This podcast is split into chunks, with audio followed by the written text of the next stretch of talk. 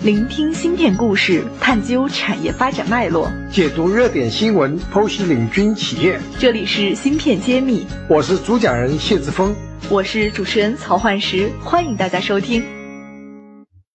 欢迎大家收听芯片揭秘，我是主持人焕石。今天我们继续和 AP Memory 的罗总探讨一下 DRAM 这个市场。好的，非常感谢能够有机会继续上次的课题。那 DRAM 这个行业里面呢，因为竞争的激烈程度啊，到最后其实真正这个主流市场的幸存者就只有三大家：三星、美光和海力士。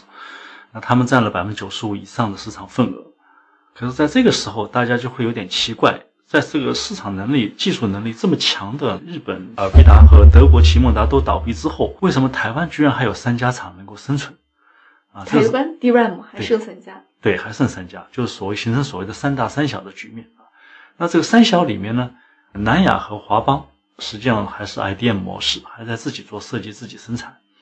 那利晶呢是已经变成了一个 foundry 模式，它实际上相当于 DRAM 行业里面的台积电，而且它甚至于是唯一的一家 foundry，产业地位是很强的。那为什么三家能够生存呢？上的原因就是因为在 DRAM 发展的过程当中，它不是一步到位就变成今天的那些。八 G 以上的大型的 DRAM，它早年是从十六兆啊，就六十四兆啊，啊一百二十八兆啊，这么不断的发展过来的。这个整个发展了五十一年，你想，就是摩尔定律一点五年翻一倍，它翻了十七倍。你可以想见最初的 DRAM 是多么小，而且很贵。我们 现在是多便宜的 DRAM。是的，是的。那手机对 DRAM 的性能当然非常 demanding，更 demanding 的是数据中心，它都很大型的，用量也很广大。那这片市场呢，发展迅猛。然后价格优势也非常强，需求也非常强烈，所以就基本上可以说是吸收了三大家，就三星、美光和海力士的主要的产能。而剩下的一些其他的应用呢，比如说有些 MCU 啊，有些各种，包括像 DRAM，因为实际上，呃，只要有计算的地方，只要有思考的地方，就有 DRAM。除了电炉子和发电机，基本上都是要用 DRAM 的。DRAM 就应用的范围其实非常的广，所以呢，它的容量大小呢也是非常的广。些小容量 DRAM 呢，还是存在一个相对比较小的市场，虽然呢它的总的价值比较低啊。那这个市场呢，其实占了将近整个 DRAM 的可能有百分之五左右。那如果以 DRAM 的总量是一千亿美金来算呢，百分之五有五十亿美金，也其实是足够养活三家企业。也是因为这个原因，台湾那个三小家才会生存到现在，有他们的一席之地。实际上，这个市场是三大家没有办法去兼顾的一个市场。那在这个三小家里面呢，因为利晶是一个方嘴所以它需要一些代工，它就吸引了世界上几乎所有的芯片设计企业。这个也是不多的，因为现在在 DRAM 行业基本上都是 IDM 模式，真正做芯片设计的呢还是很少的。那爱普在这个里面算是一个比较强的一家，然后全世界其实不是很多了啊。但是在这些个设计公司里面，爱普算是实力比较强的，因为它的团队早年其实就是 Intel 的一个研发团队，再加上。后来并购了台湾的 Zentel 之后，就是就是丽晶的那个设计团队之后吸收的日本的团队，所以它的设计能力其实是不仅仅局限于台湾地区和大陆地区，其实在美国和日本都有很强的队伍。所以总体实力来讲呢，它是在三大家之外，我认为可以是最强的。那也是因为这个原因呢，爱普选择的路线呢，避开了三大家的锋芒，照顾一些个特殊的应用。尤其成功的一块呢，就在物联网，包括现在这些穿戴设备。可以说，现在穿戴的头几大家基本上都已经开始采用我们的产品。获取音频版文字内容，请关注公众号“茄子会”，联系主播可添加文夏客服微信号。我听说你们也是去年设了新的分公司，然后进入到中国大陆。就是刚刚我我再补充一下给听友，就是爱普是我们 AP Memory 在中国大陆的公司的一个翻译名字。那我们打算做哪一块事情呢？中国大陆这边呢，其实最有希望发展起来的呢，目前呃就是人工智能，就是一些高速运算，还有就是物联网这块啊。因为这块呢，其实跟政策的关联性是很强的，因为物联网产业链很长啊，完全靠私人企业去布局呢，有的时候可能会损失一些时间。现在物联网方面应用最广的，可能就是我们在街上看的共享单车，我们在共享单车的市占率是百分之一百的，所以。在这个市场上，物联网的用的专用存储器市场上，我们已经有将近百分之七十的市占率啊！就这块，我们是爱普做的非常强的，也准备在国内继续把它做强，因为这就相当于一个小池塘。如果这个池塘忽然有一天变成一个湖泊，甚至变成海洋，你就可以想见，就是以我们现在的市占率，我们会走到一个更强的一个地位。啊，这是我们的发展的一个方向。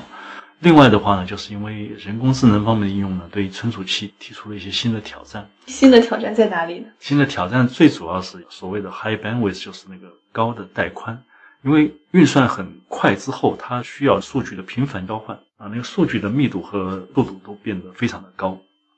那提高这个数据密度，主要是两种方法，一种就是你提高倍频，就是所谓的从 DDR 一到 DDR 二到 DDR 三，现在有 DDR 五了啊，基本上你每提高一次就速度会翻一倍。